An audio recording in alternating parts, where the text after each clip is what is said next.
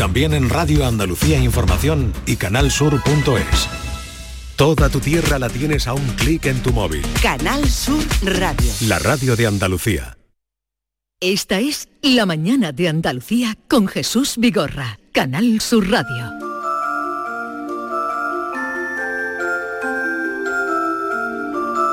Solo en Cádiz podría darse la imagen del rey tocando el cajón flamenco. Fueron dos cajones por un momento el trono de Felipe y Leticia al mismo nivel del pueblo y la imagen se ha convertido en la imagen del Congreso. García Barbeito sostiene que no hay trono que le iguale en todo el reino. Querido Antonio, te he escuchado. Muy buenos días, querido Jesús Vigorra. Perversos de los cajones tronos. Era ocasión de la lengua, del español, un congreso, y hasta Cádiz se alargaron los reyes de España.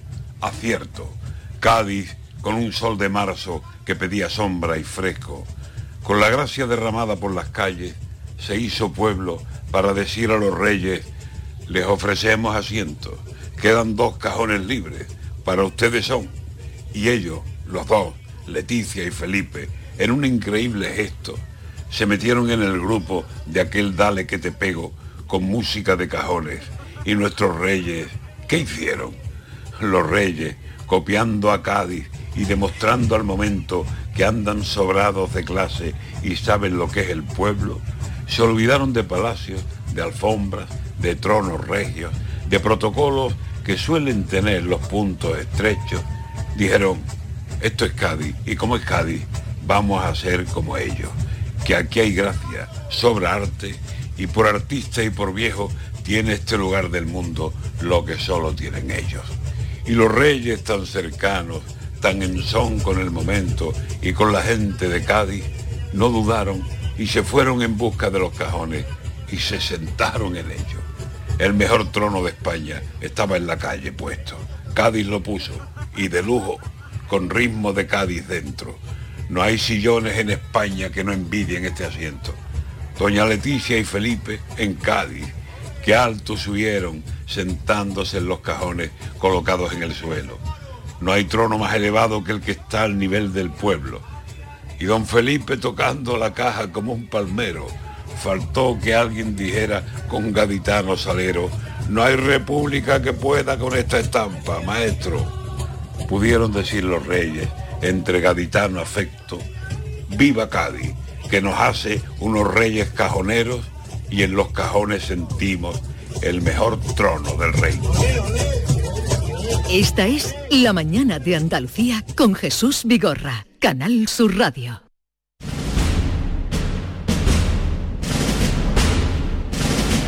No hay nada más grande que disfrutar de la pasión, del arte, de la gente de pasear por la playa o emocionarse con una saeta. Esta Semana Santa, date una alegría. Ven Andalucía. Semana Santa en Andalucía. No hay nada más grande. Campaña financiada con fondos FEDER, Junta de Andalucía.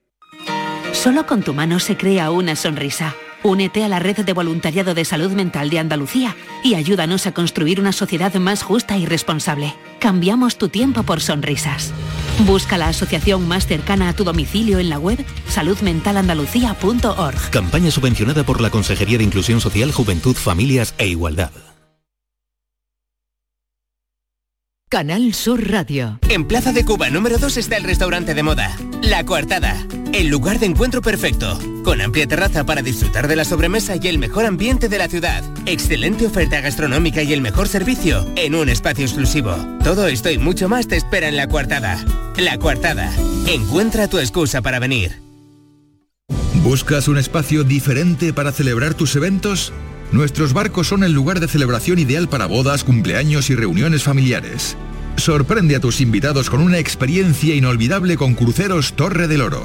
Más información en el 954-561-692 o en crucerosensevilla.com. En Cooperativa Horticultores El Torcal apostamos por una agricultura sostenible basada en la rotación de cultivos y el uso racional de las prácticas agrarias. Trabajamos con un grupo de agricultores que cultivan y cuidan sus tierras en óptimas condiciones para el cultivo de la patata, entre otros. Contribuimos al desarrollo agrario y social de la Vega Antequerana. Horticultores El Torcal, siempre trabajando juntos. Tomarartesanía.com es la nueva web de Tomar Artesanía, marca de referencia en el traje de corto. Descubre en tomarartesanía.com las tendencias en sastrería campera para el caballista y la amazona. Visita nuestras tiendas en Huelva y Sevilla para tu traje a medida. Vístete en tomarartesanía.com. Da rienda suelta a tu pasión. Una vez más vuelve al Centro Comercial Los Alcores la mejor exposición de Semana Santa de Sevilla. Ven a visitarla y descubre sus espectaculares detalles que te sorprenderán y te adentrarán en el maravilloso mundo cofrade. En la planta baja del Centro Comercial Los Alcores. Consulta los horarios en ccalcores.com.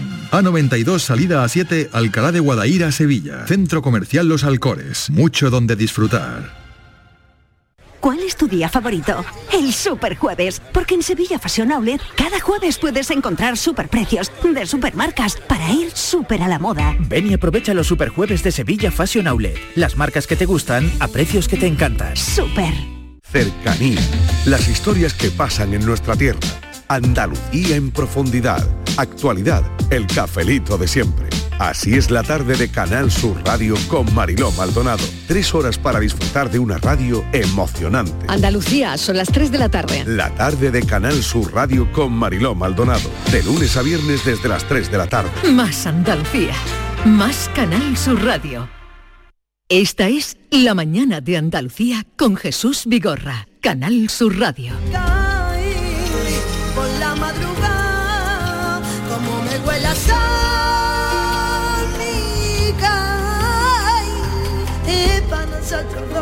Hola, buenos días equipo, Antonio desde Málaga. Pues para mí una palabra que es muy bonita, es muy bella, es iridiscencia. Iridiscencia, porque re- revela, no sé, alegría, mm, compañía, belleza, todo. Venga, que tengáis feliz día.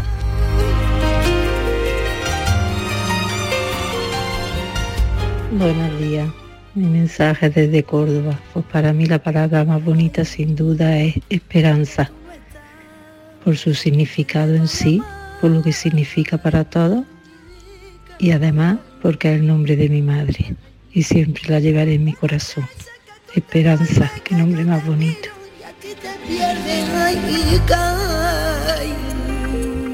Gracias a los oyentes, son muchos los que nos están dejando la palabra más hermosa del diccionario. Esto quiere decir que a nuestros siguientes invitados también se la pediré cuando antes de que se vayan.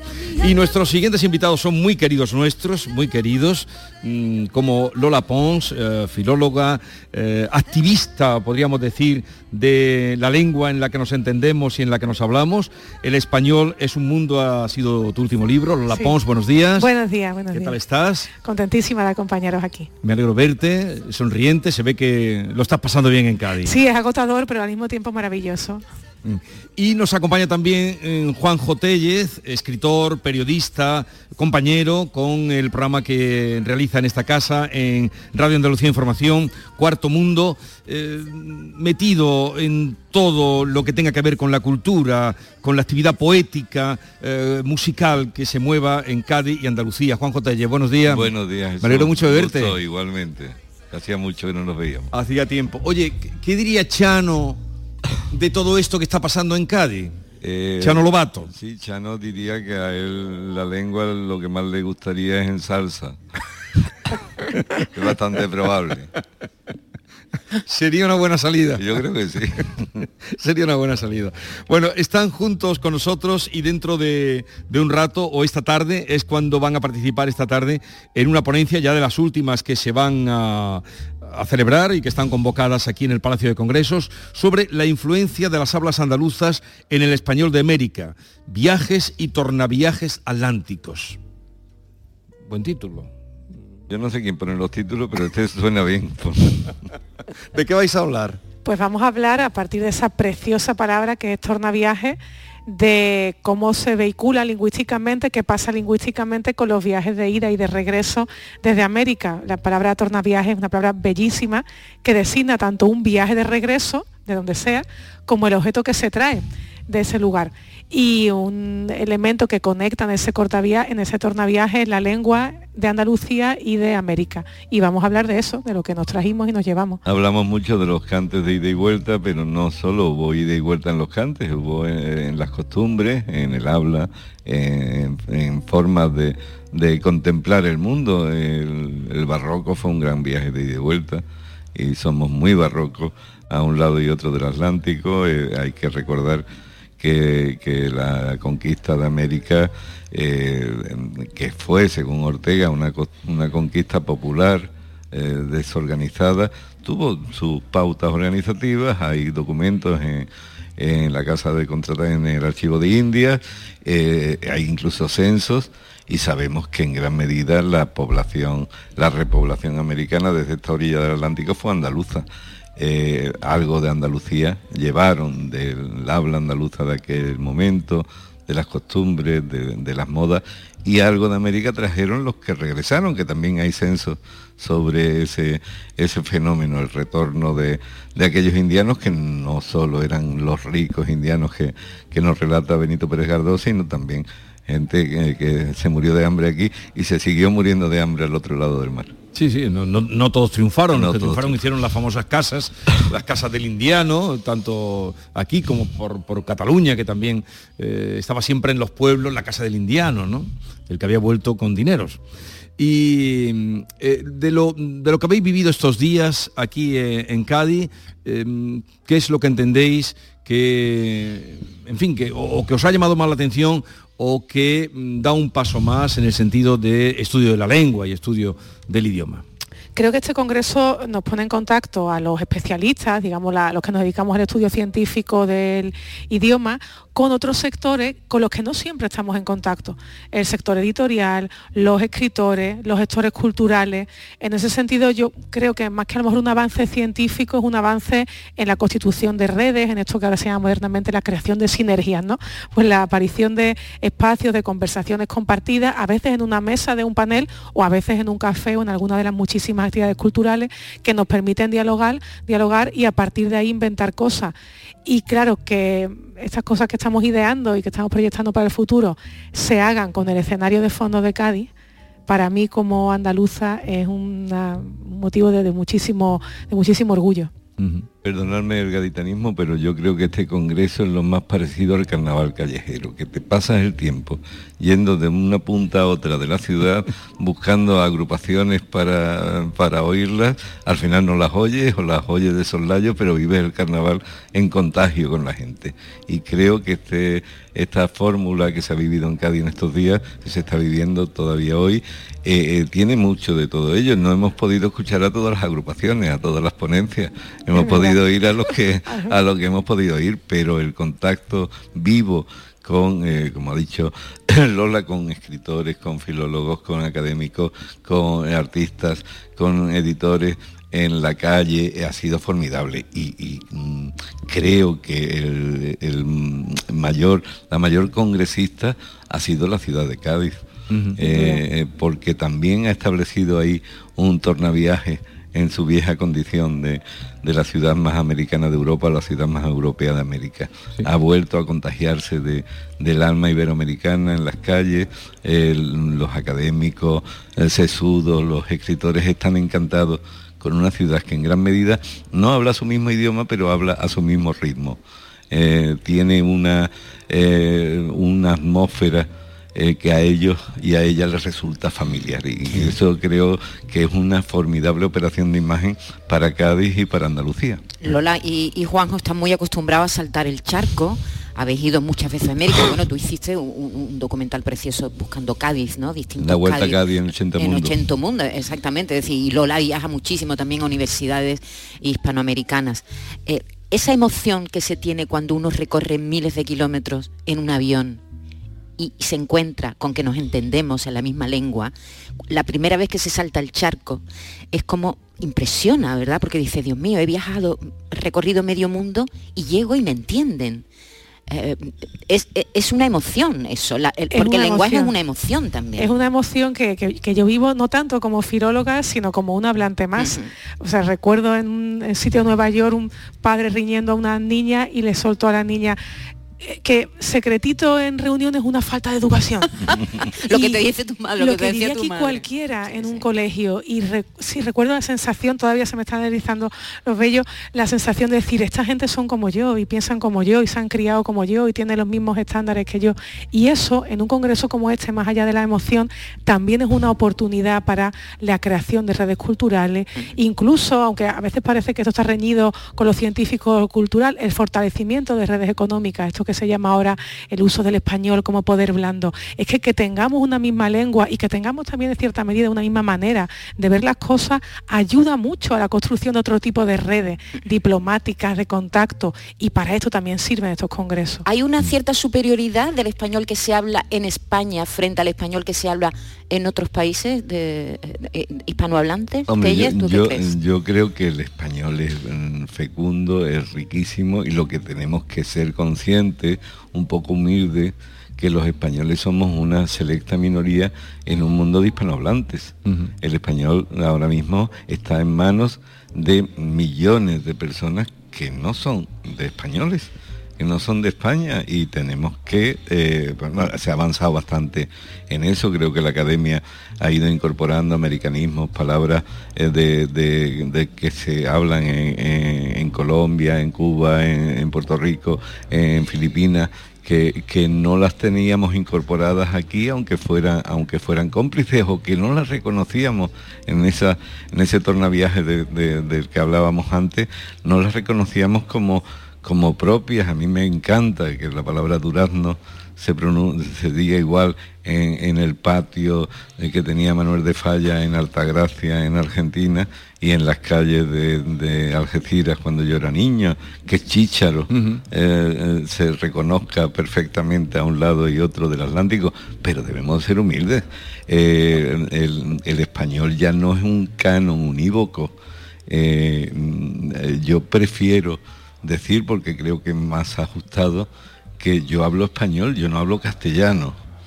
Eh, que es, es, otra de las sí. eh, de, de, bueno, los grandes, de, los grandes y, y Lola lo defiende muchísimo lo defiende siempre, muchísimo. siempre, lo defiende siempre ¿no? lo ha defendido porque es que además científicamente lo que hablamos no es el castellano de orígenes que sale de su territorio solar y que nos va llegando a todos sitios es que en esa salida se nutre de muchos elementos de las áreas laterales de la península ibérica el castellano está lleno de elementos leoneses aragoneses catalanes y de elementos andaluces también entonces es justicia digamos científica eh, que al menos desde el siglo XVI, cuando ya eh, está en, en, todos los territorios de la Corona de Castilla, se hable de español. Ahora se proponen otros nombres, claro, hay también quien dice, es que deberíamos llamarlo hispanoamericano. Bueno, pues no son nombres naturales ni que se hayan extendido y a mí las invenciones a lo mejor de una persona concreta que propone algo y que todos tengamos que adoptarlo lingüísticamente no siempre me gustan, pero en justicia el gentilicio del hablante de español, el que habla español es sobre todo un americano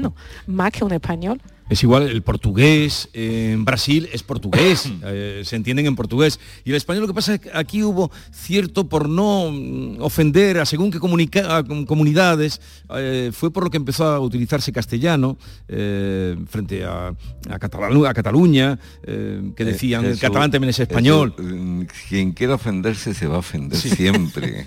Ahora acabo de salir de una, de una ponencia de, de, del, del plenario de esta mañana de Juan Luis Abrián en el que en la que comentaba que en, en, Miami, en el sur de Estados Unidos, entre los latinos del sur de los Estados Unidos, eh, Javier Bardem o Penélope Cruz están mal vistos porque no son latinos, ya. son españoles. Yo ya, creo ya. que todos los esfuerzos que podamos hacer, insisto, nosotros desde la vieja madre patria, desde la humildad, y también desde la paciencia, que es un buen nombre de cofradía, todos los esfuerzos que podamos hacer por sumar, por crear esas redes dentro de la comunidad iberoamericana, se llame como se llame, bienvenidos sean. Con los nombres hay que tener cuidado. Yo recuerdo, ya soy muy mayor, como al comienzo de la democracia un diputado eh, por la provincia de Cádiz tuvo la feliz idea de que como hay mucho lío en la provincia de Cádiz entre las diferentes comarcas y zonas, había que cambiarle el nombre a la provincia. Oh. Entonces se le ocurrió proponer Sierra y Mar y claro, el cachondeo fue como rocotudo, empezaron a decir, bueno, pues nos vamos a llamar serrimareños a partir de, a partir de ahora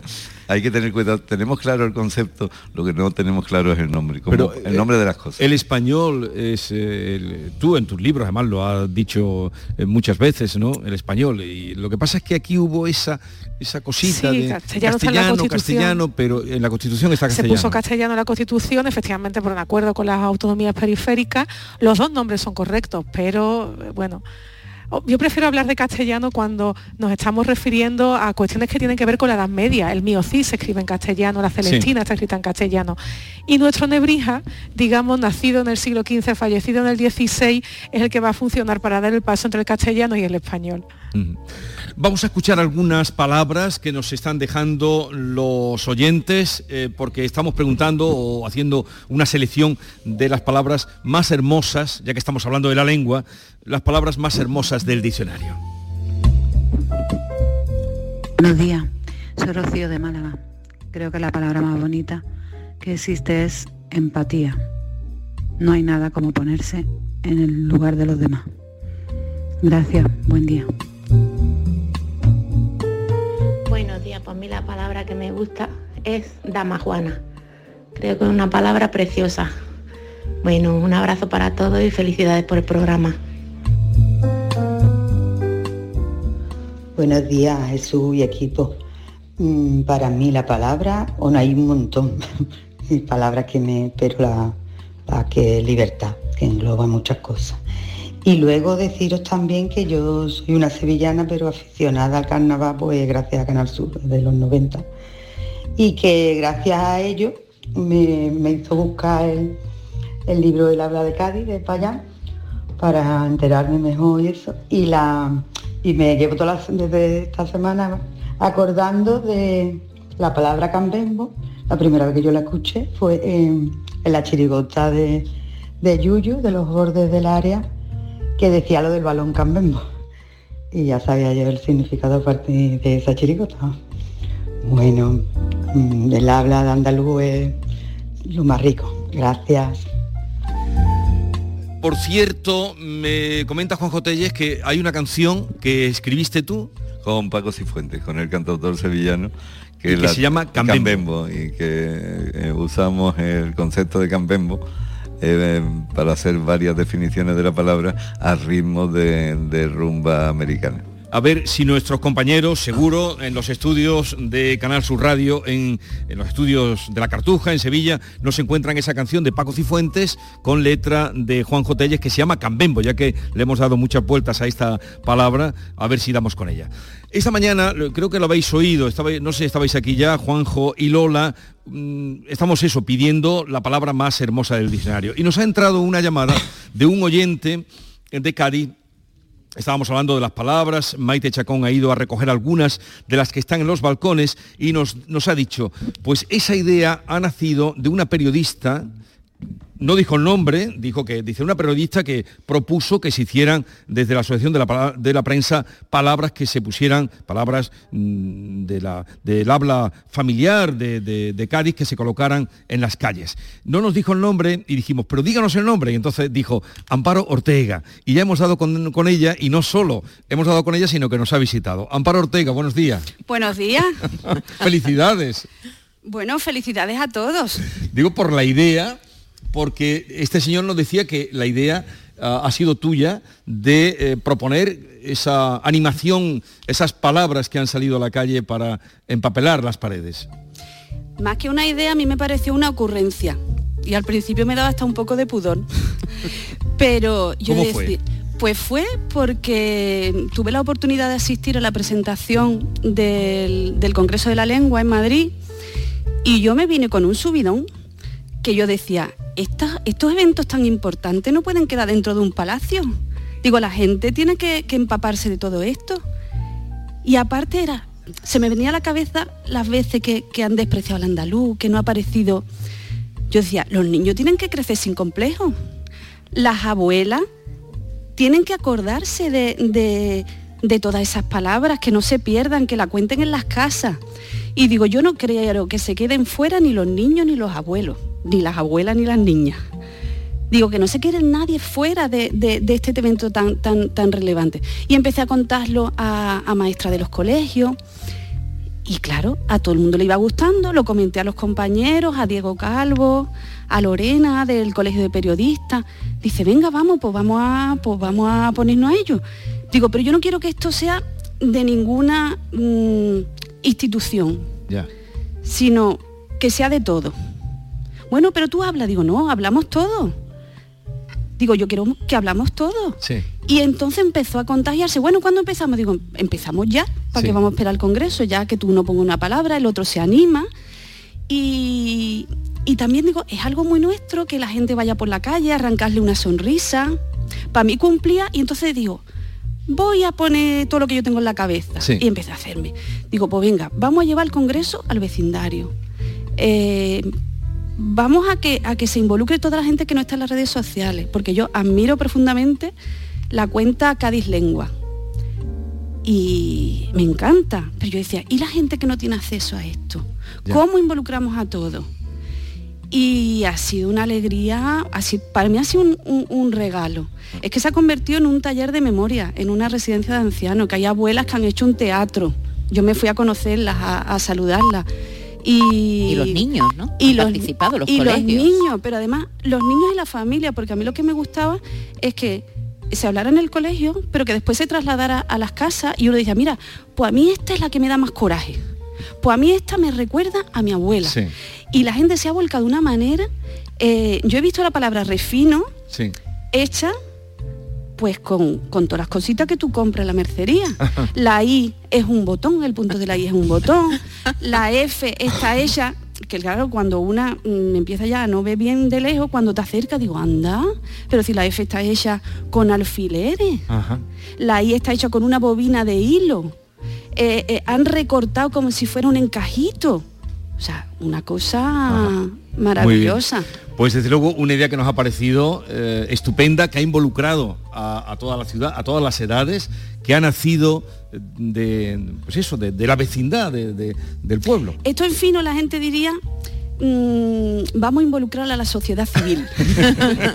en, en inglés Pues sería, conseguido. En inglés sería street marketing y nosotros queremos involucrar a la gente. Lo has conseguido, Amparo, y estamos muy contentos de poder decir tu nombre, de que hayas podido venir a contarlo, porque es de lo primero que, que ve cualquiera que estos días ha estado por Cádiz, las palabras en, en las paredes. Gracias a vosotros, porque una idea sin el apoyo de la gente eh, no hubiera llegado a nada. Entonces sí, el apoyo de los compañeros ha sido fundamental. Desde Juan Jotelle, Sí. que es mi padre en el periodismo. Ah, sí. y en la vida. Profundo admirador. Además de un niño tenías una niña Sí, que lo, calla lo, lo mantenido oculto hasta ahora. Y tú, tú sabías de, Sí, de esta sí, iniciativa. Me, la- me la comentó nada me, más. me alegro mucho de haberte podido conocer, saludar y, y nada, que, que sigas teniendo ideas así magníficas que impliquen a toda la gente, porque eh, la voz del pueblo es la voz que, que llega de verdad al corazón. Gracias por la visita, Amparo Ortega. Muchas gracias a vosotros. Eh, vosotros os quedáis, ¿no, Juanjo? Quédate un momentito. Puedes quedarte un momentito. Lola también, porque vamos a recibir enseguida a Luis García Montero, el director. ¿Esta, ¿Esta canción te suena? Como un templo que ha perdido toda Esta es como una Campembo. huella de llena en el parque. Y también vamos a recibir a Santiago Muñoz Machado, el director de la Real Academia, que mucho tiene que ver con todo lo que está pasando aquí estos días. Ya no quiere aprender. Como un anciano que no cediese la vez. Como un libro que soñara con arder. Como un viajero sin ganas de volver. Como yo que descarrilo como un tren. Como que no me quieres querer. Esta es La mañana de Andalucía con Jesús Vigorra, Canal Sur Radio. Las peritas de agua, los plátanos y el aguacate. ¿Algo más? Sí, decirte que te considero, bueno, os considero como a mis hijos. Higos, claro, muy ricos los tengo. Hijos, hijos. Vosotros, los dos, hijos míos. Madre no hay más que una. Claro que por 17 millones a lo mejor te sale alguna más. Ya está a la venta el cupón del Extra Día de la Madre de la 11. El 7 de mayo, 17 millones de euros. Extra Día de la Madre de la 11. Ahora cualquiera quiere ser madre. A todos los que jugáis a la 11, bien jugado. Juega responsablemente y solo si eres mayor de edad. Los productos andaluces de calidad diferenciada están reconocidos en Europa y en todo el mundo. Aceites de oliva virgen extra, vinos, frutas, hortalizas, jamones. Un placer excepcional que puedes vivir cada día. Busca los sellos de denominación de origen y disfrútalos. Genuinos, excepcionales, nuestros. Campaña financiada con Fondo Europeo de Desarrollo Regional. Andalucía se mueve con Europa. Unión Europea. Junta de Andalucía. Canal Sur Radio. En Sevilla, de los árboles cuelgan auténticos tesoros, sus naranjas. En Ero, elaboramos una mermelada de la máxima calidad y un sabor único. Una mermelada con el olor y el sabor de Sevilla. Ero temporada con naranjas amargas de Sevilla. Un placer real. Si tu hijo tiene problemas con los estudios, no se centra, no consigue rendir o no es capaz de organizarse, es muy probable que tenga un trastorno por déficit de atención. El neuropediatra y su equipo pueden darte las respuestas que necesitas y poner solución a tus problemas aquí y ahora. ¿A qué esperas? Más información en elneuropediatra.es. Cinco océanos, lo mejor en congelados llega a Sevilla. Precio, calidad, variedad y servicio. Hasta el 9 de abril, lomo de bacalao extra a 10,70 el kilo. Pescados, mariscos, carnes, verduras, trato personalizado para escoger los congelados que usted necesita. Cinco océanos. Estamos en Triana, Cerro del Águila, Pino Montano, Montequinto y Dos Hermanas. Oye, pero ¿dónde se enchufa? ¿Qué enchufa ni qué enchufa? Con ePower puedes viajar a donde quieras sin preocuparte. Pero... Libre de enchufes. Nuevo Nissan Qashqai con ePower. Disfruta de la conducción eléctrica, ahora libre de enchufes. Más información sobre Nissan ePower en nissan.es. Acércate a tu nuevo concesionario Nissan, Divesan. Sigue la corriente del río. Navega en la inmensidad del océano. Adéntrate en la jungla. Descubre lo desconocido. Sumérgete en un mundo de medusas. Rodéate de peces tropicales y echa raíces en el manglar. Ya estás conectado. Déjate abrazar por el mar. acuariosevilla.es Dicen que la primavera la sangre altera. Lo que nunca se altera es que en Mercamueble te llevamos y te montamos tus muebles gratis. En abril llegan nuestras Mid-Season Sales con hasta un 40% de descuento en tus muebles favoritos y como siempre con el transporte y montaje gratis. Recuerda, hasta el 40% de descuento. Solo en tu tienda Mercamueble. En Canal Sur Radio, por tu salud, responde siempre a tus dudas. La seguridad al volante depende de muchos factores y uno de ellos es la salud visual. Los especialistas recomiendan ante los próximos viajes por carretera una revisión ocular y el uso de gafas con protección para los conductores para tener así el confort necesario. Esta tarde entramos en detalle en todo eso con los mejores expertos en directo. Envíanos tus consultas desde ya en una nota de voz al 616-135-135. Por tu salud, desde las 6 de la tarde con Enrique Jesús Moreno. Más Andalucía, más Canal Sur Radio. Semana Santa. De las vivencias al recuerdo. Del recuerdo al corazón. Y contándote siempre tu Semana Santa, Canal Sur Radio. Vive la Semana Santa de Andalucía. Con el corazón. Canal Sur Radio. Y la Semana Santa que llevas dentro. Esta es La Mañana de Andalucía con Jesús Vigorra. Canal Sur Radio. Tengo un amor y el otro en Andalucía. No te he visto yo a ti, tierra mía, más cerca que la mañana. Que apareció mi ventana de La Habana colonial.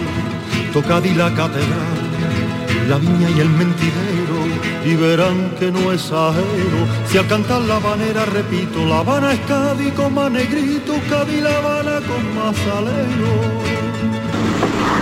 Buenos días. Hay una palabra muy bonita, muy bonita. Además el título de un disco y todo. Eh, a mí me lo enseñó mi hija. que es la que, la que hizo el disco de piano. Si os gusta el piano, buscarlo por YouTube, ¿vale? Y la palabra es conticinio. Y lo que significa es el momento de la noche en el que todo está en silencio.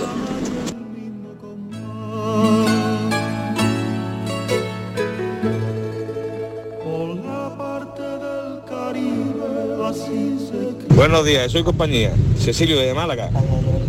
Palabra bonita, palabra bonita, siesta. Quedó que palabra más bonita es Jesús. Y ahora después de comer veranito, oh que bien pega la siesta. El nombre, la- la palabra es preciosa. Buenos días. Venga, vamos para terminar la semana, Jesús. Bueno, está saliendo de todo, pero esta de siesta no me la esperaba, la verdad. Y menos cuando voy a darle los, los buenos días al director de la Real Academia, de la RAE, Santiago Muñoz Machado. Buenos días, director. Buenos días, ¿qué tal estás? Bien, bien. Pues me alegro mucho de verte. Eh, igualmente, por mi parte. ¿Qué tal eh, mm, el Congreso? ¿Cómo está discurriendo este Congreso que de manera acelerada se trajo a Cádiz? Pues yo estoy prácticamente en el límite de la destrucción personal porque ya llevo una cantidad de horas trabajadas enorme, pero, pero muy contentos porque está saliendo muy bien.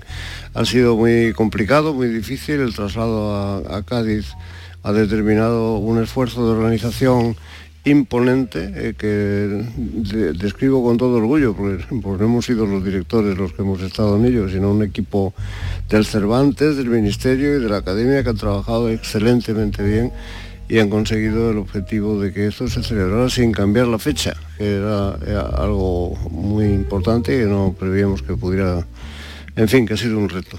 Un reto, pero que hasta ahora estamos ya mm, a horas de que concluya, pues parece que ha salido bastante bien, ¿no? Ha salido eso estupendamente bien. Yo creo que es el mejor congreso de la lengua que se ha celebrado nunca jamás en ninguna parte. Porque, eh, en fin, la acogida de la ciudad ha sido maravillosa. Eh, todos los, lugares que hemos visitado son ex- excelentes. eh, la, gente lo ha, seguido con mucho entusiasmo. Yo decía antes que para Cádiz el, Congreso era una especie de, la concesión de la Olimpiada. Nos han concedido el Congreso, utilizaban como expresión, como quien concede la Olimpiada. Y, ha acudido el pueblo y nos han acogido pues eh, muy bien. Realmente tenemos... Y respecto de los contenidos, que es lo que más nos debe preocupar a los que dirigimos las instituciones, pues ha sido eh, muy rico, de, muy rico realmente. Ha, ha habido eh, ponencias extraordinarias, debates muy, muy bonitos y hemos aprendido un poco más de lengua. ¿Qué va a pasar con la inteligencia artificial? Ese tema lo ha tocado usted. Eh, habló del proyecto Leia, que tiene nombre de la princesa, de la guerra de las galaxias. Eh, ¿Por qué es tan importante que el español esté presente y, y si se puede hacer ahí un hueco en, ese, en la inteligencia artificial? Vamos a ver, nosotros no tratamos de desplazar al inglés de los lugares que tiene ocupados porque es una lengua que está muy consolidada como lengua como lengua eh, universal. ¿no? Es muy difícil desplazar al inglés, que además es la lengua en la que se crean la mayor parte de los inventos y donde están la mayor parte de las industrias que usan el español. Lo que tratamos es de que la inteligencia artificial mm, emplee bien el español.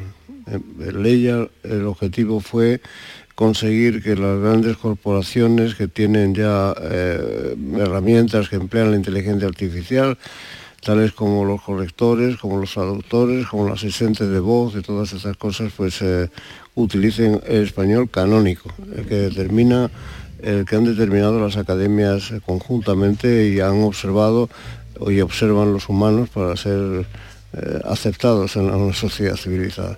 Esto es lo que pretendemos eh, fundamentalmente.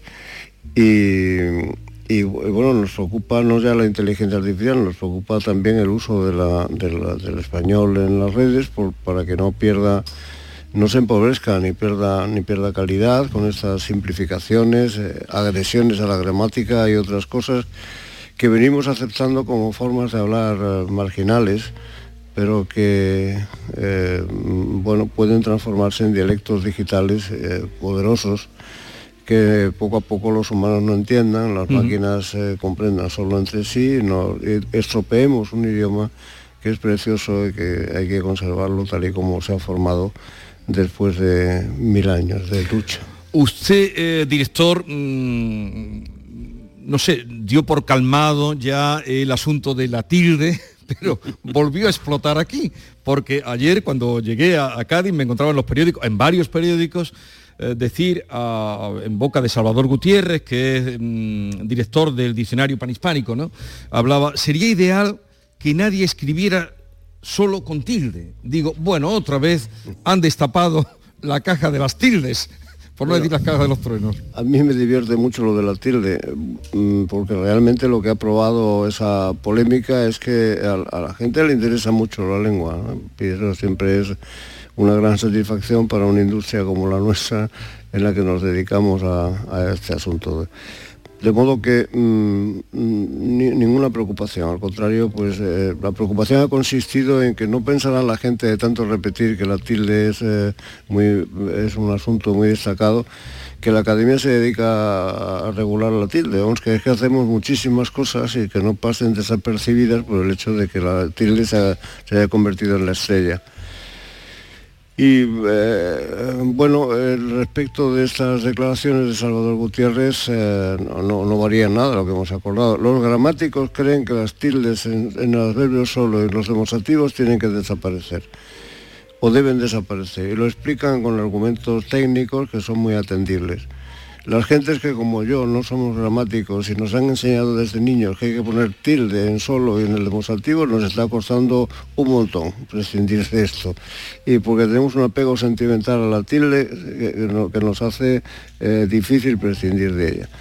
Yo de corazón me sale tildar, pero de la razón y mi posición institucional me obligan a aceptar no poner tilde cuando no hay que ponerla. Y quien dice dónde hay que ponerla y cómo, es- esa es la academia y son los gramáticos. De modo que esa es mi percepción. Aprovecho para decir que también ayer salió en, la- en alguna prensa la, la- la- la idea de que también la, academia ha, ace- ha aceptado escribir Hall con J eh, y, y escribir eh, no sé qué otra cosa era también Hall con bueno Sí, era eh, ballet con eh, y ballet, solo ballet. y, y ballet sin E terminado en T. Y que no, que no hemos dicho eso, hemos dicho lo contrario. Hemos dicho que eso era una propuesta que hemos retirado porque no, no, no tiene aceptación de ninguna clase, empezando por el pleno académico, que conoció de la posibilidad de proponer esta cosa y, y re- y rechazó, lo rechazó de plano. Eh, una cosita más. En un congreso como este, que ha dicho usted, lo ha dicho aquí, ha sido el mejor de todos los congresos que se han organizado. Lo repito. Y lo mantiene. Eh, sería mm, conveniente, no sé si se ha hablado, eh, porque ha habido muchísimos paneles, ponencias, de eh, defender también el español dentro de nuestra propia España, de nuestra propia nación. Digo, por ejemplo, en Cataluña, donde no se respeta el 25% que deben darse en las escuelas en, en español. Bueno, eh, eso es otro cantar, pero mm, el Congreso no ha entrado en esto, salvo porque ha habido una mesa pues, por primera vez eh, que nos ha reunido junto al director de la academia, a los directores de las academias vasca, Inocencia, pero también cata- catalana y gallega, para hablar de cómo realmente las lenguas oficiales del Estado pueden convivir y cómo además podemos ser un brazo muy importante para la cohesión de, ese país nuestro tan difícil, ¿no? La cultura y la lengua como herramienta de, cooperación y de convivencia. No lo habíamos ensayado y aquí en Cádiz hemos hecho dado un primer paso de algo que nos hemos pro- comprometido a, estimular, a fomentar. Respecto del otro, eh, no me haga meterme en política, porque realmente nosotros somos una instancia eh, neutral aspiramos a- a- eh, nos gusta mucho la neutralidad. Pero en fin, eh, no, arriesgo si digo que realmente eh, nuestra Constitución ha establecido un criterio en el artículo 3 acerca de cuál es la posición de las lenguas cooficiales. Los estatutos de autonomía pueden determinar que además del castellano haya una lengua cooficial. Eso ha hecho el Estatuto catalán, el vasco, el gallego y algún otro. Eh, la competencia para regular la lengua cooficial es de la comunidad autónoma. El Estado no tiene competencias universales para regular, la lengua. Y el problema de la lengua en la educación es un problema específico catalán, ¿eh? eh, que ha sido resuelto por la Generalitat recientemente con una ley que regula el uso del catalán en la enseñanza, ley que es contraria a la sentencia del Tribunal Supremo que establece el cupo del 25%.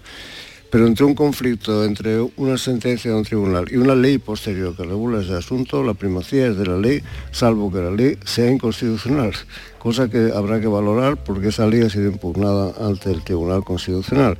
Salvo que diga el Tribunal Constitucional que la ley lo es inconstitucional, pues eh, tendrá primacía sobre la sentencia del tribunal. Esta es la posición técnica del eh, asunto. Eh, palabras del director de la Real Academia Española. Vamos a saludar ahora a Luis García Montero, director del Instituto Cervantes porque la Real Academia Española y el Instituto Cervantes han tenido mucho que ver en este Congreso de la Lengua de Cádiz. Luis García Montero, buenos días. Buenos días. Santiago y yo somos andaluces, eh, además estamos en Cádiz. Eh, la bahía es bonita, Cádiz es bonito, todo es muy bonito y yo me contagio de Cádiz y digo con Santiago que es el mejor congreso que se ha realizado nunca de la lengua española. y lo afirman aquí en la mañana de Andalucía. Es verdad, eh, un andaluz al frente de la Real Academia, un andaluz al frente del Instituto Cervantes. Es tremendo. Pues sí, fíjate lo importante de este congreso que ha analizado con unos académicos que tienen datos, lo importante que es hablar del mestizaje, de la interculturalidad y lo importante que es que el director de la Real Academia diga no quiero meterme en política porque eh, no es que no tengamos nuestras ideas, es que, fíjate, tú eres andaluz sabes hasta las narices que hemos estado cuando en Valladolid nos han ofendido diciendo que es que los, los, andaluces no hablábamos bien español. Bueno, pues quien quiere meter en la revuelta de las crispaciones las lenguas acaba ofendiendo mucho porque a mí me cuesta perdonar un chiste malo, una caricatura sobre el andaluz, de manera que mejor dejar a las lenguas tranquilas y no utilizarlas para revueltas falsas. ¿Cuántos? He oído varias cifras estos días, eh, siempre se oyen muchas cifras.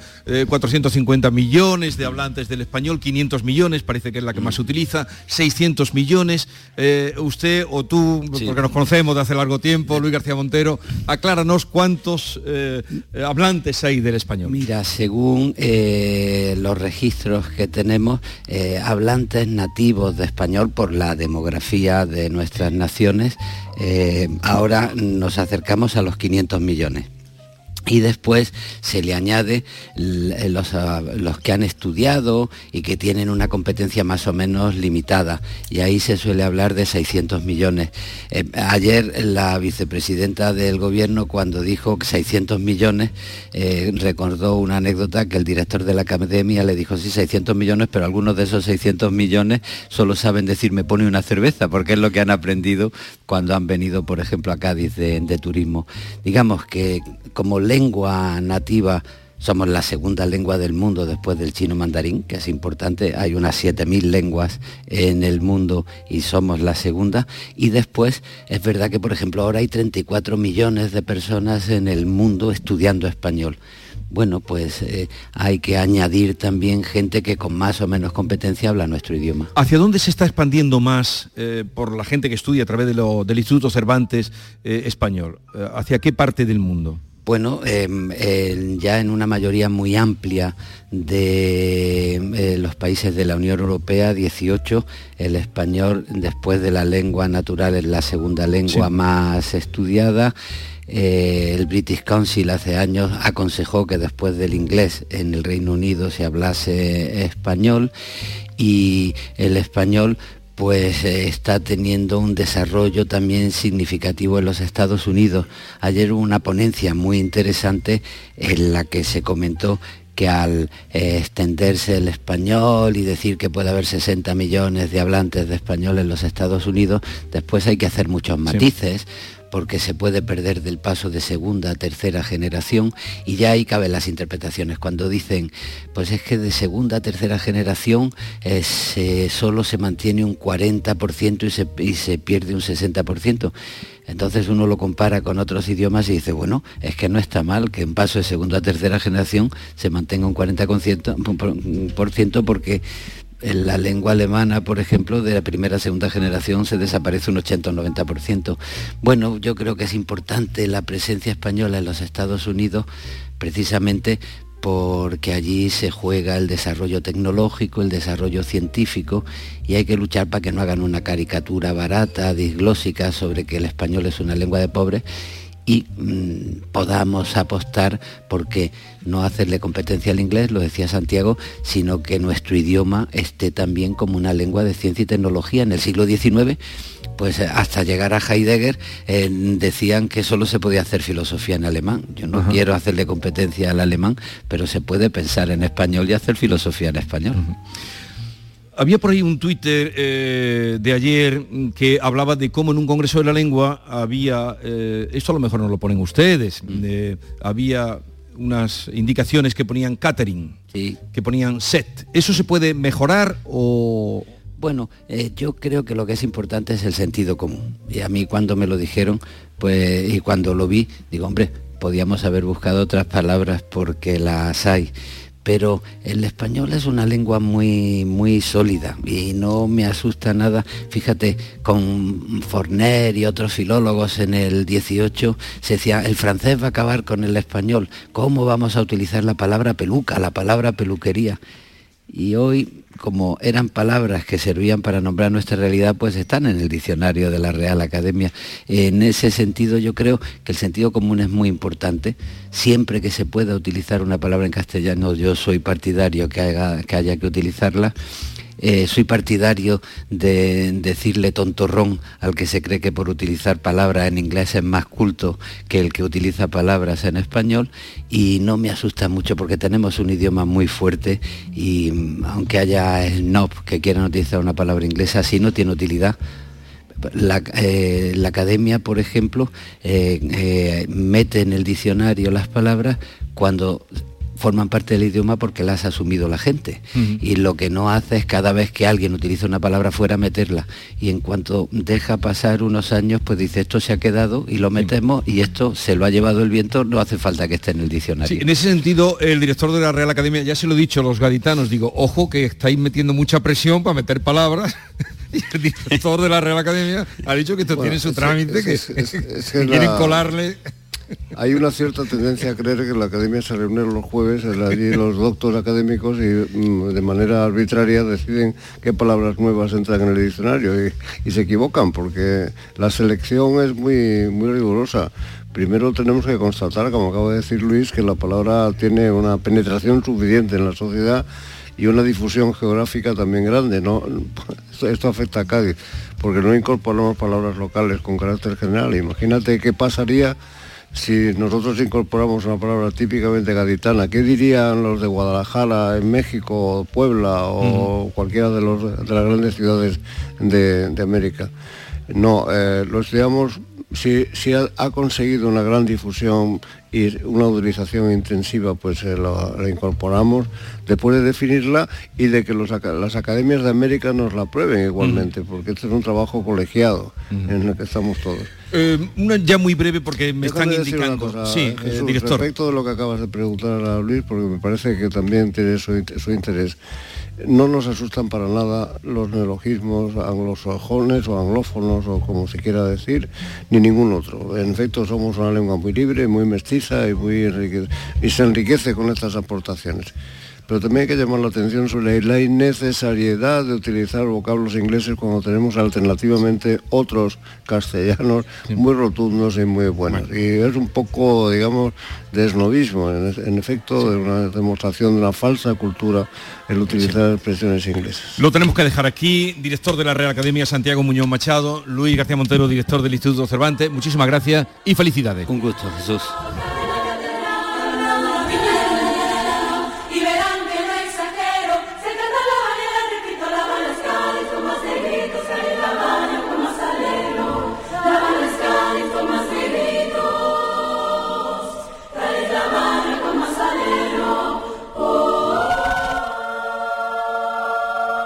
Esta es La mañana de Andalucía con Jesús Vigorra, Canal Sur Radio. Canal Sur Radio. ¿Buscas un espacio diferente para celebrar tus eventos? Nuestros barcos son el lugar de celebración ideal para bodas, cumpleaños y reuniones familiares. Sorprende a tus invitados con una experiencia inolvidable con Cruceros Torre del Oro. Más información en el 954-561-692 o en crucerosensevilla.com. Que bien te sientas, chiquilla, que bien te sientas. Qué bien te sienta tu traje de flamenca Aires de Feria. Sus nuevos diseños te van a enamorar. Lunares, colores y texturas, reflejos de nuestra tierra. Aires de Feria. Trajes de flamenca llenos de elegancia, sensualidad y creatividad. Aires de Feria. Enamorados de Andalucía. Feria gitana, que bien te sienta. Cinco océanos, lo mejor en congelados llega a Sevilla. Precio, calidad, variedad y servicio. Hasta el 9 de abril, lomo de bacalao extra a 10,70 el kilo. Pescados, mariscos, carnes, verduras, trato personalizado para escoger los congelados que usted necesita. Cinco océanos. Estamos en Triana, Cerro del Águila, Pinomontano, Montequinto y Dos Hermanas. Tomarartesanía.com es la nueva web de Tomar Artesanía, marca de referencia en el traje de corto. Descubre en tomarartesanía.com las tendencias en sastrería campera para el caballista y la amazona. Visita nuestras tiendas en Huelva y Sevilla para tu traje a medida. Vístete en tomarartesanía.com. Da rienda suelta a tu pasión. Un desayuno, un tapeo, arroces, guisos, mariscos, carnes, pescados. La cocina tradicional está en Venta Pazo. Amplias terrazas al sol y a la sombra. Varios salones para que elijas dónde estás más cómodo. Estamos en Benagazón, a pie de autopista y también en Sanlúcar la Mayor, nuestro restaurante de siempre. Restaurante Venta Pazo. Un lugar para celebrar y disfrutar. Un lugar lleno de tradición. Venta Pazo. Sigue la corriente del río. Navega en la inmensidad del océano. Adéntrate en la jungla. Descubre lo desconocido. Sumérgete en un mundo de medusas. Rodéate de peces tropicales y echa raíces en el manglar. Ya estás conectado. Déjate abrazar por el mar. acuariosevilla.es